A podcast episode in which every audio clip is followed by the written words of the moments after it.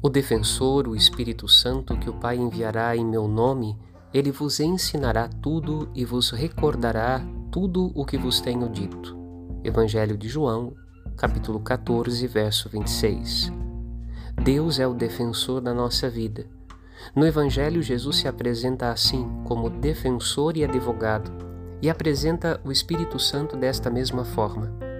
Com sabedoria, São Paulo ensinará depois que se Deus nos defende e protege, quem teria poder de fazer oposição ao nosso testemunho cristão? De fato, não está em jogo impor a fé o ela abaixo aos pagãos, como diz nosso povo.